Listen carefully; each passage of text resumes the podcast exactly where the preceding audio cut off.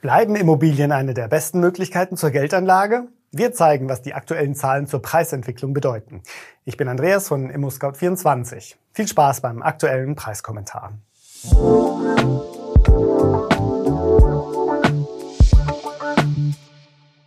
Warme Semmel oder Ladenhüter?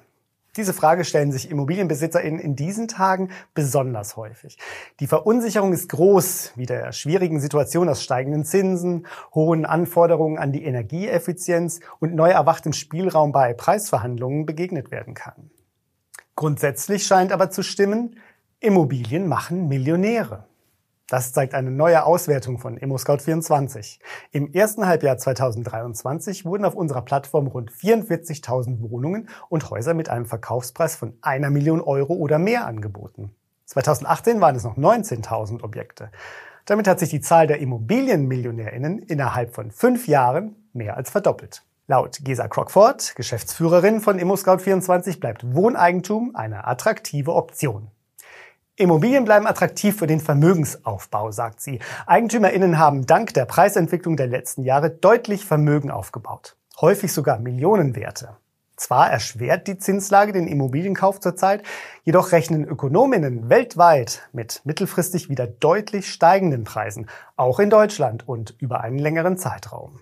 Ist jetzt ein guter Zeitpunkt zu verkaufen? Wenn Sie einen Verkauf bereits planen, sollten Sie jetzt loslegen. Bei uns finden Sie schnell den passenden Makler oder Maklerin aus Ihrer Region. Schauen Sie gleich einmal rein. Ich freue mich auf Sie. Was den BesitzerInnen von teuren Luxusimmobilien passiert, widerfährt auch dem normalen Immobilienbesitzer.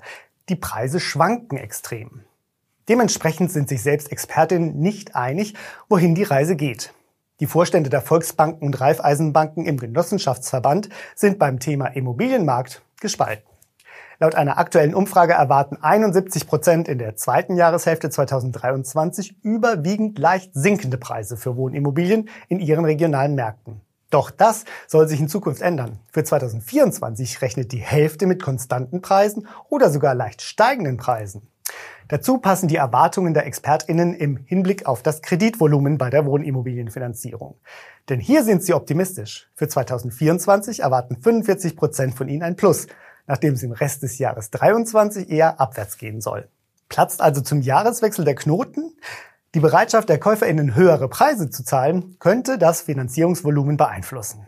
Kritik und Euphorie halten sich damit wieder einmal die Waage. Ein positives Signal für die Entwicklung des Immobilienmarktes sendet Michael Vogtländer vom Institut der deutschen Wirtschaft in Köln. Da vor allem in den Ballungszentren langfristig eine große Knappheit herrschen werde, lohne sich der Immobilienerwerb auf jeden Fall.